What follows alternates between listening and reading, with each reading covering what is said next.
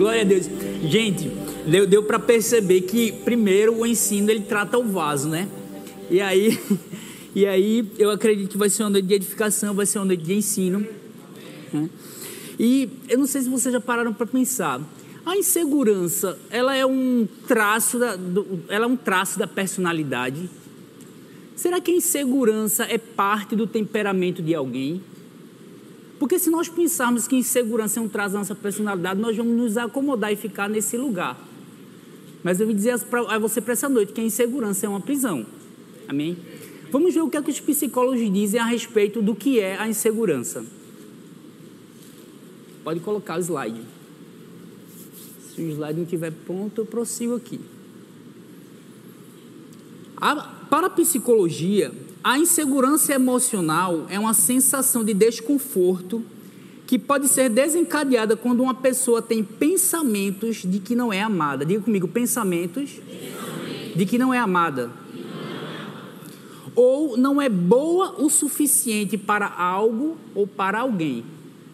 Diga comigo, não é boa o suficiente para algo ou para alguém.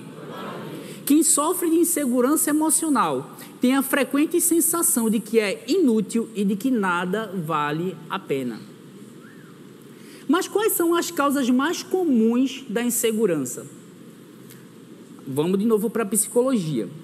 A causa para esse descompasso normalmente está relacionada à educação dada pelos pais. Preste atenção no que está dizendo a educação dada pelos pais, não chegou ainda não, né, slide?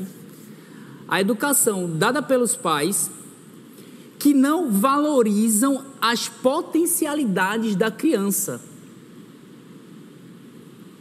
Né? E fazem crescer no filho o medo e a insegurança. O que está por trás da insegurança pode ser um medo. Por exemplo, o medo de ser rejeitado, o medo de que as coisas não deem certo, o medo de ficar só, o medo de ficar pobre, ou medo da reação das pessoas. Então, por que que livrar-se da insegurança é tão importante?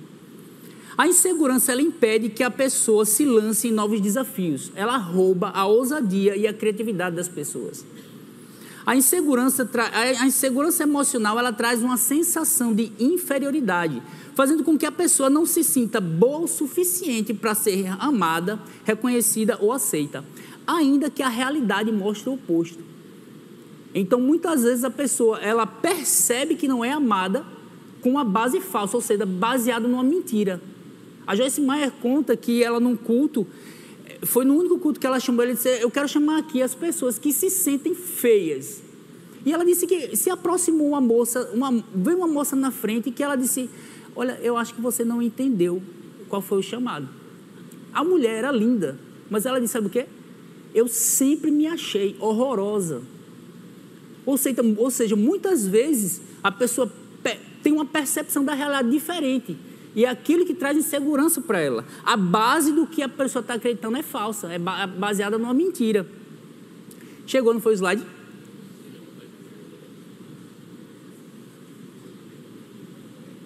Isso. Então,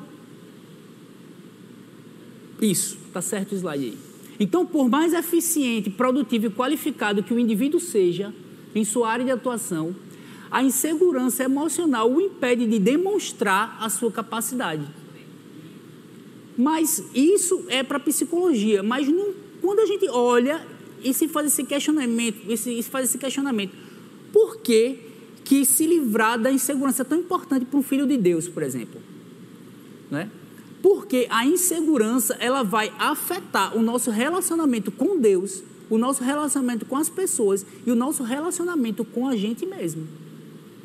Amém? Então tem um impacto profundo, porque nós também estamos aqui com a missão e temos que cumprir um chamado. Se a insegurança está presente na, na, nossa vida, o que, que acontece? Isso tem um impacto na nossa, no, no, no próprio cumprimento do nosso chamado aqui na Terra, além de afetar, claro, a nossa felicidade, né? uma vida, uma vida próspera aqui, ou seja, a insegurança ela vai afetar mais do que a sua própria vida. Ela vai afetar o cumprimento do teu chamado em Deus, porque nós somos chamados para andar no sobrenatural.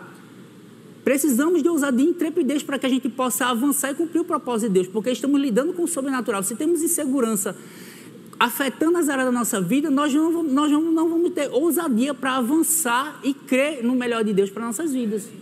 Amém? Porque se nós fazemos, se nós temos esse, esse complexo de inferioridade, como a gente tem visto aqui, que está associada à, à, à insegurança emocional, como é que eu vou pensar grande? Como porque a Bíblia nos chama para ir para o lugar de oração e diz que Deus vai comunicar coisas grandes e ocultas que não sabemos. Se são coisas grandes a respeito de nós e nós temos esse complexo de inferioridade, o que vai acontecer? Nós não vamos conseguir ter essa comunicação, nós não, não vamos falar a mesma linguagem que Deus, que Deus. Amém? Então, como é que a gente se livra da insegurança? Esse é o grande ponto.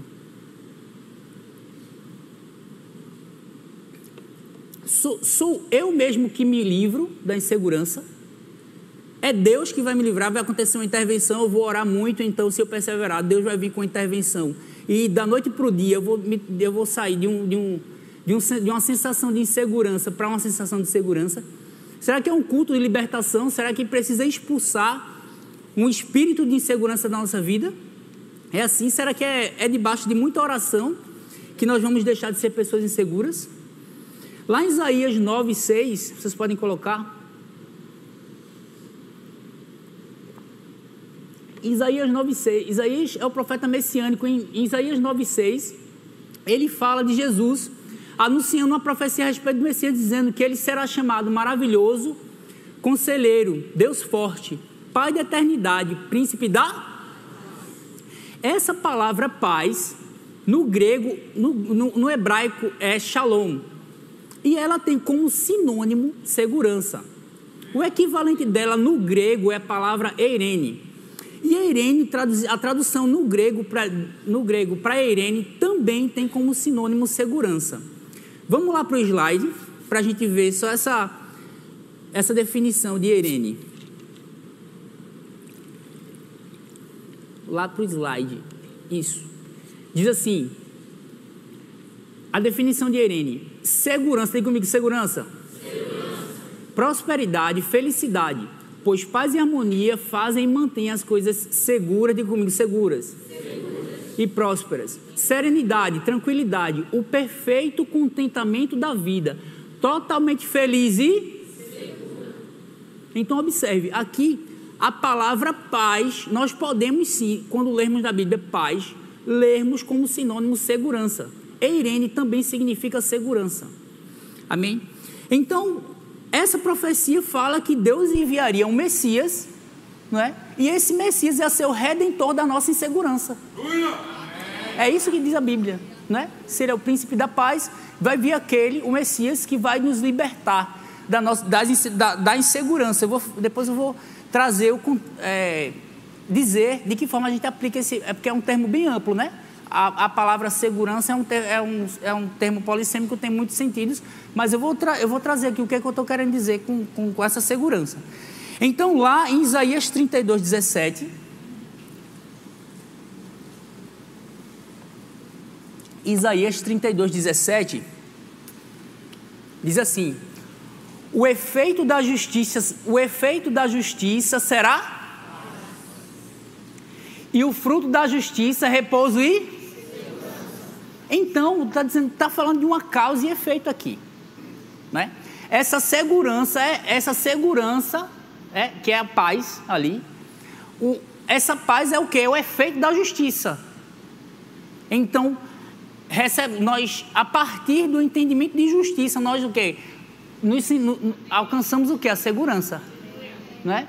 E diz: o fruto, o fruto é o que? Fruto é o resultado. O fruto, resultado da justiça é o que? Repouso e. Então, é, justiça e segurança estão intimamente ligados aqui. Amém? Então, lá em 2 Coríntios 5, 21.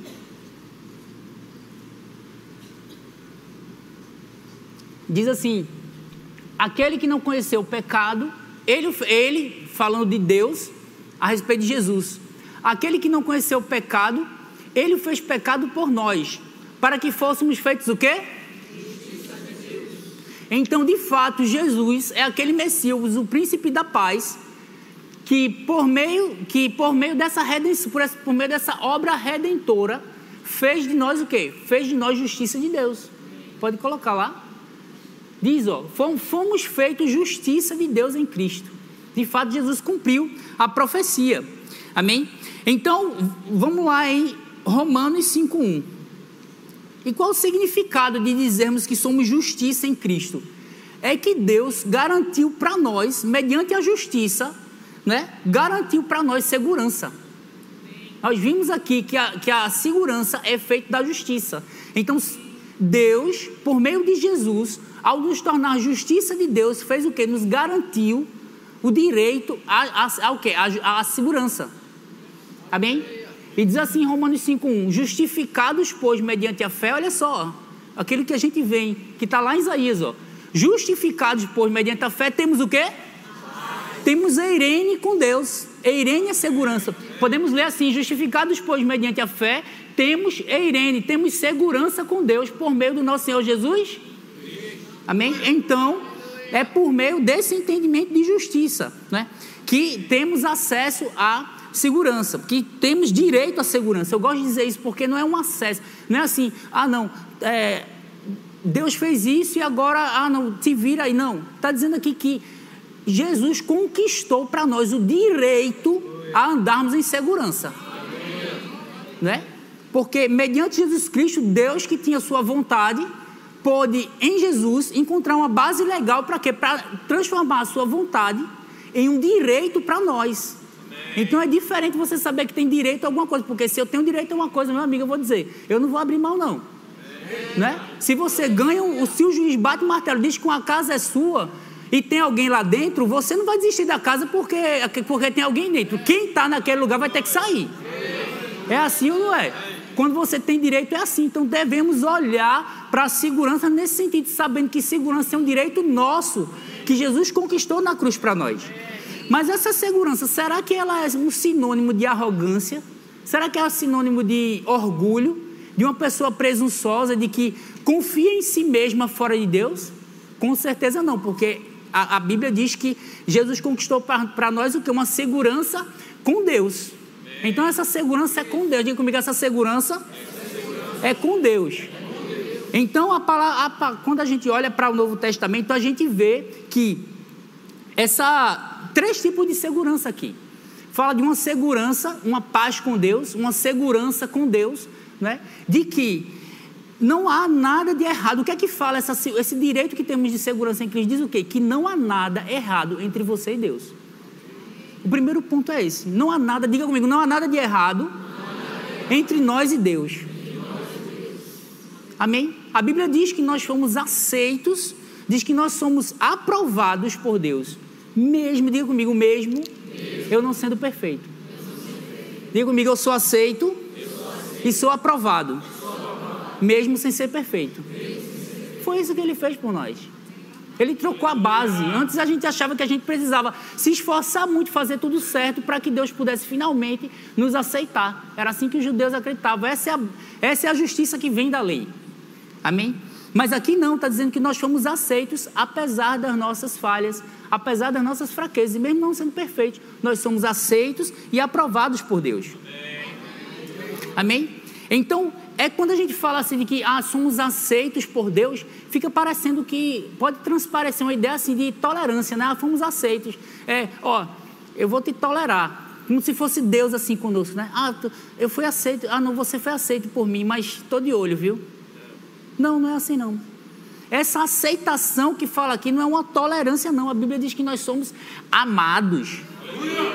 Amém? Então, Coloca, eu trouxe um pedacinho do livro do Rick Renner falando sobre o amor de Deus, é, falando sobre ágape e falando desse amor. Né? Nós aprendemos muito, sabemos que temos que andar em amor, mas nem sempre temos a revelação do, desse amor de Deus para conosco. Sabemos a definição, né? e olhamos para o amor de Deus, dizendo que em João 3,16, né? que Deus, Deus amou o mundo de tal maneira que deu o seu filho. Né? Então isso fala desse amor sacrificial de Deus. Mas eu quero trazer para vocês esse, esse, trechinho do livro do Rick Renner, né, falando sobre ágape. No slide. Se não tiver aí, eu vou em frente. Ágape diz assim, olha.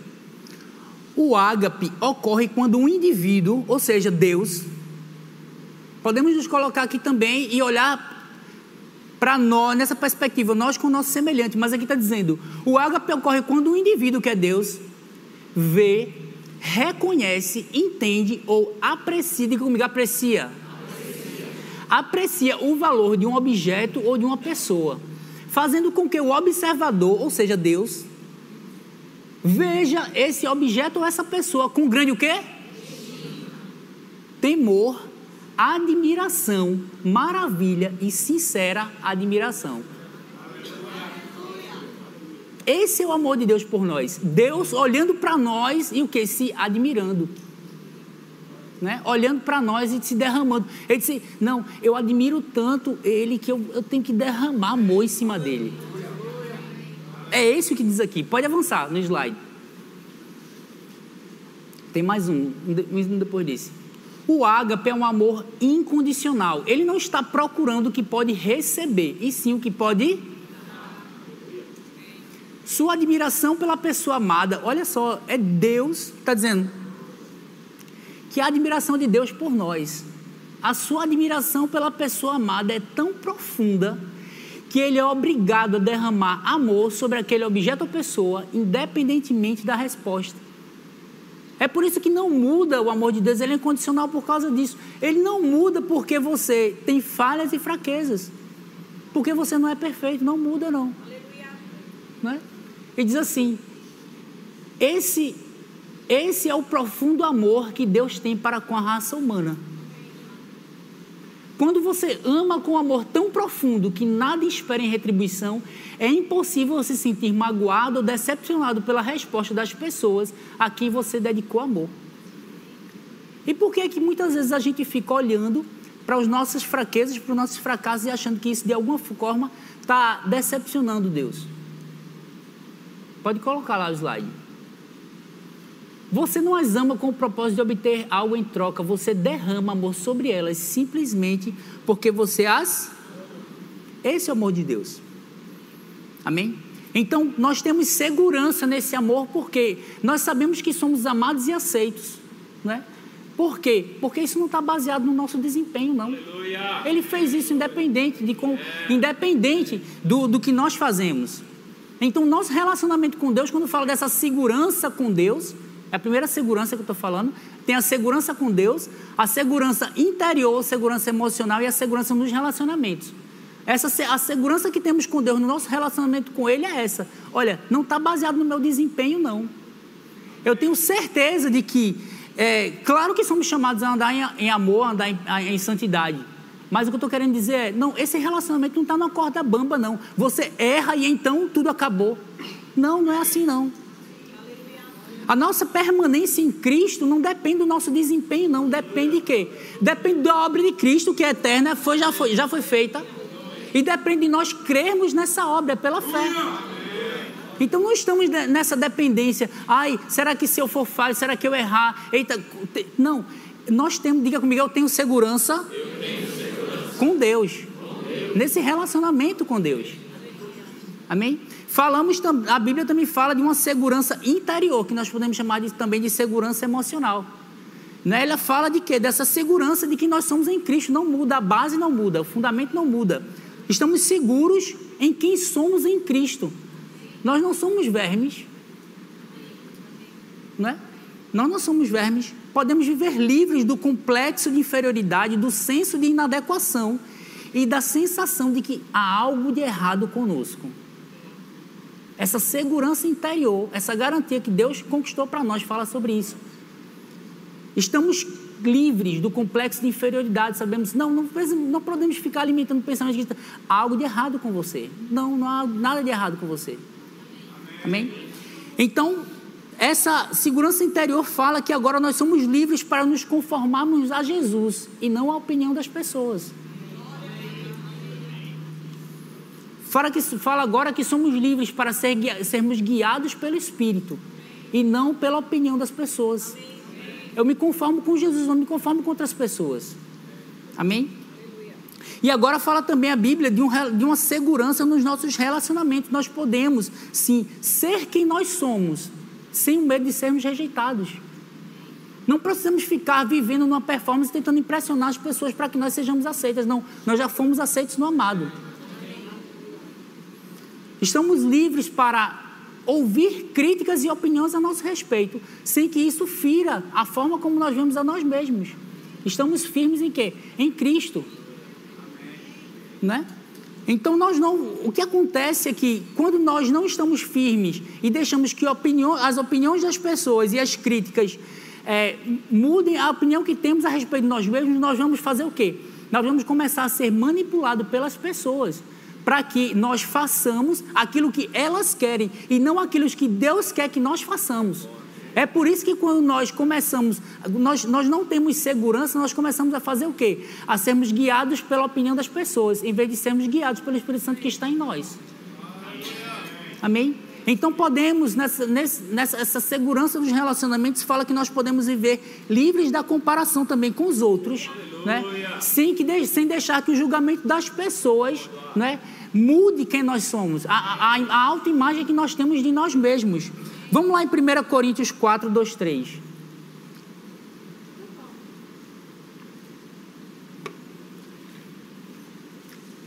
Ora, além disso, o que se requer dos dispenseiros é que cada um, seja, cada um deles seja encontrado fiel. Pode prosseguir. Todavia, olha o apóstolo Paulo dizendo: o apóstolo Paulo chegou nessas, na, entrou nessa segurança que é em Cristo, nos relacionamentos. A, muito, a mim, muito pouco se me dá ser julgado por vós ou por tribunal humano. E ele diz: Olha, nem eu tampouco julgo a mim mesmo. Falando que existe o quê? Um jogo entre o nosso homem exterior e o nosso homem interior. Um diálogo em que o nosso homem exterior está querendo que, que, nos julgar para nos conformar a outra coisa que não seja Cristo. Então muitas vezes a gente olha essa passagem e acha que é até arrogância de Paulo. Né? Ele está dizendo: não, não, eu não, eu, não, eu não me dou ser julgado nem por vós, nem por tribunal humano e nem por mim mesmo. Por quê? Porque Deus, eu tenho certeza do que Deus falou a meu respeito. Aleluia. Amém? Então, Eduardo, se eu tenho essa provisão, essa segurança, por que é que eu ainda não estou desfrutando disso? Né? Eu experimento desse, desse complexo de inferioridade, desse senso de que tem algo de errado comigo. Por que, que eu não estou desfrutando disso? É porque a segurança é efeito da justiça e a justiça nos é imputada. Né? O pastor Humberto costuma dar esse exemplo dizendo que não é porque você, a Bíblia fala que nós somos chamados para reinar em vida, então ele diz, não é porque você coloca a coroa na, na cabeça de um rei que ele passa a pensar, falar e se comportar como um rei. Assim também a justiça, a justiça nos é imputada. Então não é porque nós somos a justiça de Deus que automaticamente nós recebemos revelação disso e começamos a dar resposta segundo isso. Amém? Vamos dar uma olhadinha lá no conceito de justiça. Diz assim, ó, justiça é a capacidade ou habilidade de estar diante de Deus, diga comigo, sem medo.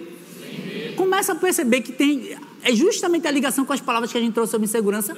Sem medo, sem culpa, sem complexo de inferioridade ou condenação, chamando Deus de Pai, como se o pecado jamais tivesse existido antes.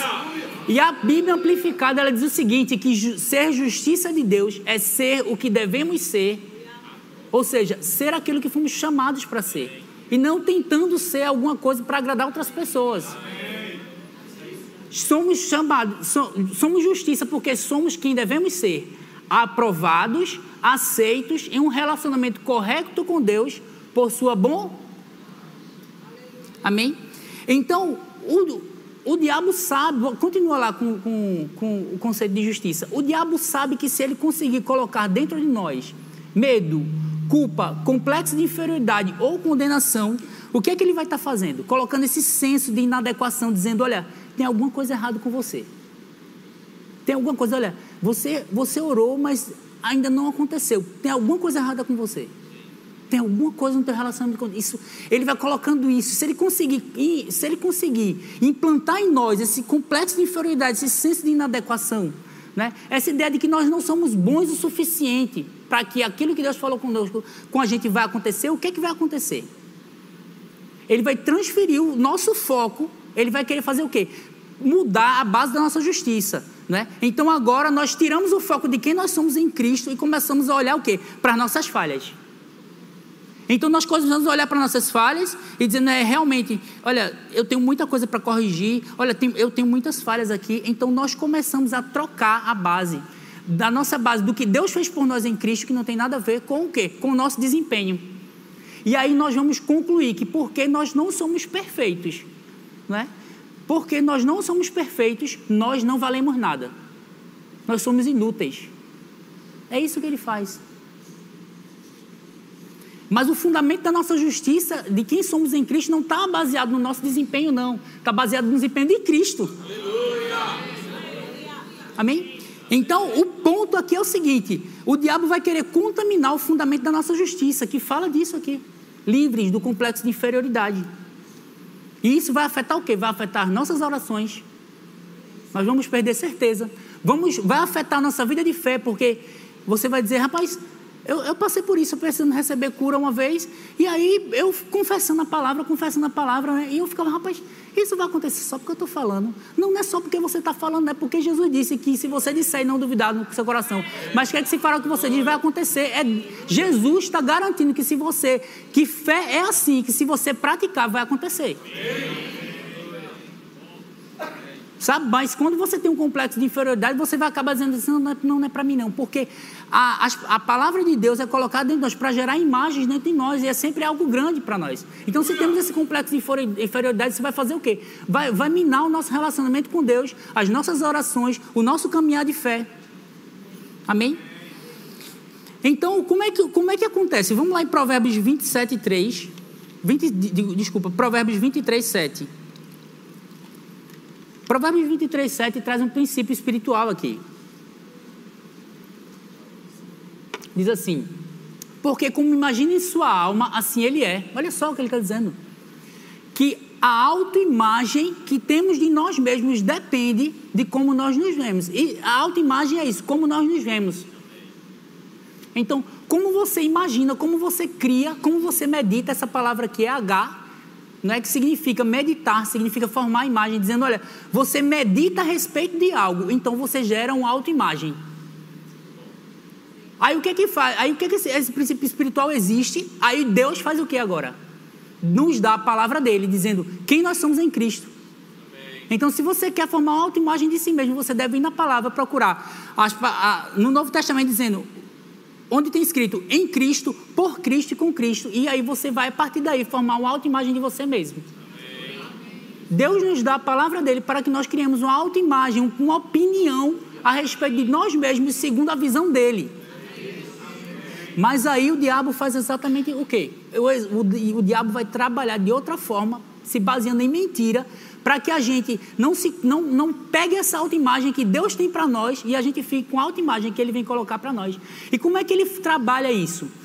Vocês devem conhecer o conceito de alienação parental, né? Quando um, os pais separados e a criança está com um, um, dos pais, né? um dos cônjuges, e um, a mãe ou o pai começa o quê? A fazer uma campanha difamatória com a criança para quê? Para prejudicar o vínculo dela com o pai. Né? O propósito é o quê? É quebrar esse, essa ligação. Não é? E aí o que, que acontece? O diabo faz isso com o nosso homem interior. Né? Ele começa a fazer com que nós olhemos para o nosso desempenho, para o que as pessoas dizem a respeito de nós, para a forma como as pessoas nos tratam, e aí a gente tira a conclusão: é, realmente eu não valho nada a gente vai concluindo e vai formando a autoimagem de nós mesmos a partir do que está no exterior. E começamos a andar como? Olhando, meditando nas nossas fraquezas, nas nossas falhas. E aí a gente vai trocando a base, saindo da base de quem somos em Cristo, baseado na justiça que Deus fez, não é? E passamos a andar o quê? Na base, ah, na base do merecimento. Eu valho tanto quanto eu sou perfeito. Esse é o propósito do diabo aqui. Amém? Então, o propósito do diabo é justamente esse. Ele vai, vai fazer o quê? Vai, faz, vai fazer essa campanha de difamação, não é? E o objetivo final é esse. Ele vai colocar, fazer com que o nosso conceito de nós mesmos seja baseado naquilo que nós somos. Nós somos, nós valemos tanto quanto somos perfeitos. Vamos lá em Filemon 1,6. Filemon 6.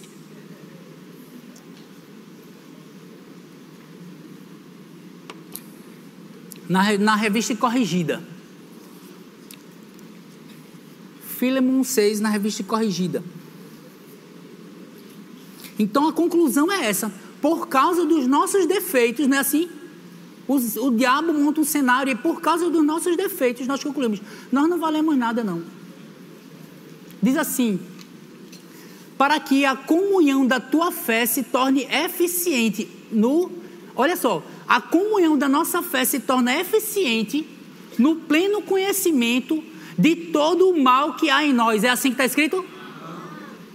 Está dizendo que a comunicação da nossa fé se torna eficiente no pleno conhecimento de todo o bem que há em nós. De todo o bem que há em nós. Então nós devemos o quê? Reconhecer o bem que há em nós. Muitas vezes a gente acha que se a gente medita nas nossas falhas, a gente está sendo zeloso com isso, mas não. É o contrário. Muitas vezes a gente tem um dedo que está machucado, mas a gente, a gente, em vez de agradecer pelos nove, a gente reclama pelo que está doendo. Amém? Enquanto Deus está dizendo que, olha, eu te amo, você é precioso, eu te admiro. Amém? Então, Eduardo, quer dizer que eu vou, assim, ignorar as minhas falhas? Não, você deve, claro, você deve é, saber das suas falhas, deixar todas as áreas da sua vida abertas constantemente diante de Deus para ser mudado. Mas a Bíblia fala o quê? Que nós vamos extrair a autoimagem de nós mesmos a partir da meditação da palavra, de quem nós somos em Cristo. E lá em 2 Coríntios 3,17 ainda diz que nós somos transformados de glória em glória como? Contemplando como por espelho a glória do Senhor. Então não é meditando, não é meditando nas nossas falhas que nós vamos ser transformados. Nós somos transformados a partir da renovação da nossa mente, de que nós somos em Cristo e nos expondo à presença de Deus em oração. Amém? Então eu trouxe aqui sete chaves que nós temos na vida de Jesus que vão nos manter livres da insegurança, que mantiveram Jesus livre da insegurança, que vão nos manter também. Amém? Pode projetar, diz assim, ó, a primeira delas, uma revelação pessoal do amor de Deus por você. Amém. Nós vamos, no final eu vou voltar nesse ponto aqui. Nós precisamos de uma revelação do amor que Deus tem por nós. Aleluia. Precisamos de uma revelação pessoal de ser justiça de Deus. Precisamos, sabendo que essa justiça é imputada pela crença e não pelo nosso desempenho. Aleluia. Terceira, precisamos reconhecer as coisas boas que há em nós. Você deve meditar, celebrar aquilo que você tem de bom e não o que você tem de ruim. Amém? Então você deve se concentrar. Lembra que no começo a gente viu isso? Como é que os pais educam, como é que os pais educam crianças inseguras? Sem valorizar a potencialidade dele. Mas Deus quer nos educar como? Fazendo com que nós reconheçamos o que há de bom em nós valorizando as nossas potencialidades, valorizando as nossas qualidades. Amém? Aí você vai dizer assim, né? Mas, Eduardo, reconhecer as coisas boas que é mim, mas é, se eu ficar assim me denegrindo, se eu ficar é, achando que eu sou. Isso não é humildade, não? Não. Não é porque quando o, o, o, os espias voltaram, lá do, foram espiar a terra, né, os dez espias, quando eles chegaram dizendo, dizendo para Moisés que eles eram como gafanhotos, Deus disse: Olha, que humildade foi isso que Deus disse? Não. Aquilo ali foi incredulidade. Ficar reconhecendo muitas vezes, é, pode ser até que eles se vissem assim, mas olha, se você reconhece isso, você forma essa autoimagem, você não está sendo humilde, não, você está sendo incrédulo. E Caleb foi o contrário. Caleb disse, foi na força do braço que Caleb disse: Não, pode mandar que é o gigante que eu vou na força do meu braço. Não, ele disse: Não, Deus disse que a gente vai entrar, a gente vai entrar. Então ele, fez, ele concluiu que ele podia por causa do que Deus tinha dito e não por causa da força do braço dele. Amém? A outra chave, quatro, evite comparações. A comparação é a raiz da cobiça e da condenação. Muitas vezes você está tendo até uma vida de oração, está aquele tempo com Deus ali, né? E aí até que você sabe que alguém, você está orando só 30 minutos às vezes, mas para você é só. Né? Mas você está bem, está bem com Deus, aquilo está sendo. Mas aí você ouve que uma pessoa ora duas horas, aí você, poxa vida, É, eu acho que não. Aí fica aquela insegurança, rapaz, eu acho que está faltando isso, acho que era isso que estava faltando, eu preciso aumentar meu tempo de oração para poder as coisas acontecerem na minha vida. Então, quando você se compara, você está fazendo o que? Você está trazendo, você está entrando nesse ambiente chamado insegurança. Quinta chave, exerça o dom de Deus que é em você. Né? Se você, precisa, você vai se sentir seguro na medida que você tem uma unção para fazer aquilo. Não queira fazer o que as outras pessoas estão fazendo somente porque está dando certo para elas. Cada um de nós tem um chamado, somos únicos e precisamos o quê? Fazer, exercer o nosso dom. Então vamos exercendo e vamos ficando bom naquilo que estamos fazendo. E vamos ganhando o quê? Vamos ganhando segurança. Seis, a sexta chave. Não queira agradar a todos, seja guiado pelo Espírito Santo. Agradar os homens significa isso. Deixamos de fazer o que queremos, porque a Bíblia diz que é Ele que opera em nós o querer e o realizar. Deixamos de fazer o que queremos para fazer o que, as, o que outras pessoas querem. Então nós fazemos o quê? Deixamos de ser guiados pelo Espírito Santo, porque precisamos da aceitação das outras pessoas. Começamos a negociar os nossos valores. Né? Outro dia eu estava fazendo um trabalho lá no meu, no, fazendo auditoria com com um camarada lá, chegou um momento no trabalho que ele disse, oh, agora a gente vai precisar mentir. Aí eu disse, oh, rapaz, para mim, é, é assim, essa parte do trabalho aqui eu não posso fazer não. Então assim, naquele momento, ele quis me constranger como se o errado fosse o certo. Então ele, ó, oh, a gente vai ter que mentir, que ele disse, olha, eu não vou mentir não, Vicente. Aí ele, agora pronto, não pode mentir não. Eu disse, posso não. Você precisa estar seguro. Aí ele fez o que tinha que ser feito. Aí sabe o que aconteceu? Essa mesma pessoa ligou para mim, me oferecendo uma função comissionada em um setor lá dentro, que era para ganhar, ganhar mais do que eu estava ganhando. Foi exatamente o que aconteceu com Daniel. Daniel não se rendeu, o que aconteceu? Ele prosperou no reinado Dario. Se você ficar negociando os seus valores para você ganhar a aceitação das pessoas, né? Essas pessoas vão fazer o que? Elas vão saber que elas podem te manipular e elas não vão te respeitar. Aprenda a lidar com as críticas, não é? A gente precisa saber ouvir a, a opinião e a crítica das pessoas sem deixar com que aquilo afete a nossa vida. Claro, nós, eu não estou dizendo que nós não vamos ouvir conselhos, não é isso. É que eu não vou deixar que aquilo me afete. Né? Eu não vou também, aí tem o outro lado também. Né? Eu não vou querer que as minhas opiniões e as minhas críticas às pessoas sejam sempre acatadas. Não, as pessoas são livres. E se as pessoas não acatam a opinião, não acatam o conselho que você deu, como é que você fica? Você se sente inseguro por causa disso? Não, a pessoa está somente sendo quem ela foi chamada para ser. Ela não tem que fazer tudo o que você diz. Assim como você não tem que fazer tudo o que ela diz. Imagina se nós vivêssemos assim mesmo. Que liberdade, não é? Sabendo lidar com, as, com a opinião e com a crítica das pessoas sem que isso mexa conosco. O apóstolo Paulo em Gálatas 5, diz, Gálatas 5 1 diz isso. Olha, não se submeta de novo a jogo de escravidão. Eu andava assim antes de me converter. E até depois de me converter, quando eu não tinha essa revelação, né? Às vezes eu conversava com uma pessoa e ficava pensando, eu não sei nem como é que eu conseguia prestar atenção no que ela estava falando, porque eu ficava sempre pensando comigo mesmo. Rapaz, o que, é que essa pessoa está pensando em mim? Eita, será que tem alguma coisa errada comigo? Eita, será? E se ela, e se ela me der alguma coisa? Eu, não... eu ficava naquela comunicação, pensando no que o outro está pensando. Até que eu fui num. No, eu, uma pessoa ministrando disse para mim. Né? Disse para mim, não, disse para a igreja, né? Fizeram um estudo dizendo que 95% dos, da, daquilo que você. 95% do que você pensa que a outra pessoa está pensando a respeito de você não é verdade. Não, não é assertivo esse pensamento. Aí quando eu disse rapaz, estou perdendo meu tempo tentando adivinhar o que é que os outros estão. Querendo de mim. Então isso foi uma libertação para mim. Amém? Então, como é que Deus, ele blindou Jesus? Né? Porque nós sabemos, lá em Isaías 53, diz que Jesus foi o mais rejeitado entre os homens. 53, 3. A gente ama Jesus e acha ele o máximo, né? Ah, lindo, lindo, lindo és. Mas você sabe que Jesus encarou uma oposição tremenda dos pecadores? Sabia que ele foi o mais rejeitado entre os homens? A Bíblia diz que ele sofreu ignomínia. Não é? Ignomínia, a ignomínia é o quê? É uma humilhação completa. Ele fazendo o bem, sendo que rejeitado pelas pessoas.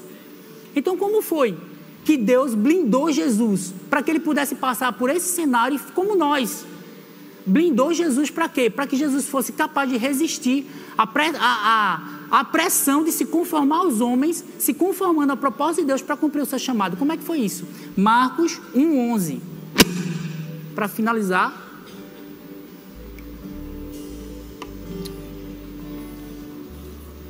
Né? Os filhos, eles precisam da afirmação dos pais. É a obrigação dos pais ensinar os seus filhos que eles são amados independentemente das fraquezas e falhas deles. E Deus, como um bom pai, sabia exatamente disso. Olha o que diz Marcos 1:11. Marcos 1:11. Fala sobre essa, essa cena que é o batismo de Jesus e diz assim: Então foi ouvida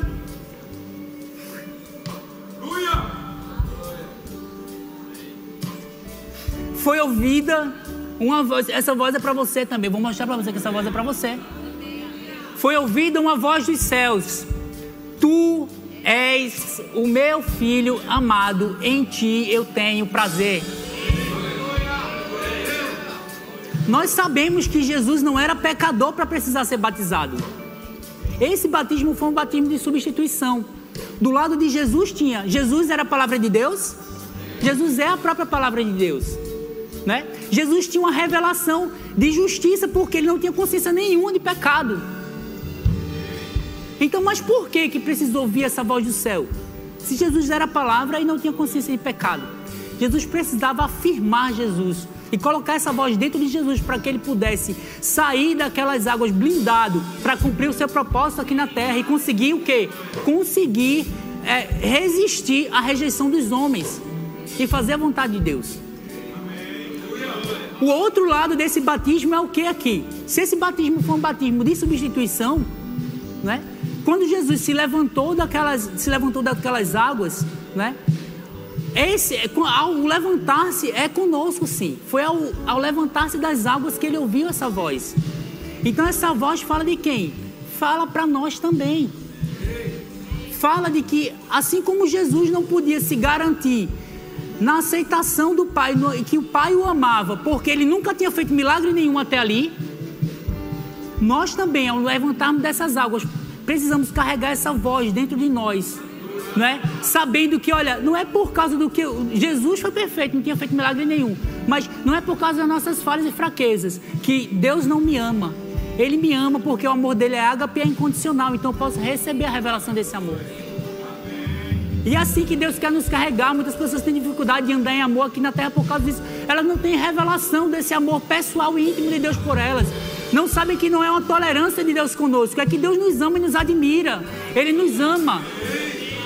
Apesar do que fazemos, Ele não está medindo nosso valor por causa dos nossos defeitos. Então eu quero que você se levante nessa noite. Eu quero que você deixe essa escritura essa música, ela traz essa escritura que nós acabamos de falar aqui. Você, eu quero que você ouça essa música, eu quero que você ouça de Deus. Deus falando com você que você é um filho amado, que você é aceito, que ele te admira e que não depende do que você faz ou não faz, ele te ama do mesmo jeito. Então eu quero que você medite, você deixe essa, essa música entrar em você é? Ouça de Deus e depois você também canta para Deus isso, que você é um filho amado e que, Senhor, eu sou um filho amado seu e que você tem prazer. Sabe? Isso vai praticando as, a, a, as chaves que eu dei a vocês e fazendo isso, você vai sair desse ambiente de insegurança, sabe? Meditando que você é em Cristo se expondo à presença de Deus e deixando Deus, o Espírito Santo, falar com você que você é um filho amado. E você reconhecendo o bem que há em você, se reconhecendo como amado, valorizando as tuas potencialidades e valorizando as tuas qualidades. Amém? Então eu quero que você se levante com essa com essa determinação no seu coração. Ah, Deus, o Senhor vai falar comigo agora. Sabe, eu me sinto inseguro, eu eu não tenho segurança no meu relacionamento com você, Pai, com relacionamento com as pessoas, eu ando em medo, sabe, Senhor? Mas eu quero colocar essa voz dentro de mim agora, para eu desfrutar dessa segurança que o Senhor conquistou em Cristo para mim. Amém?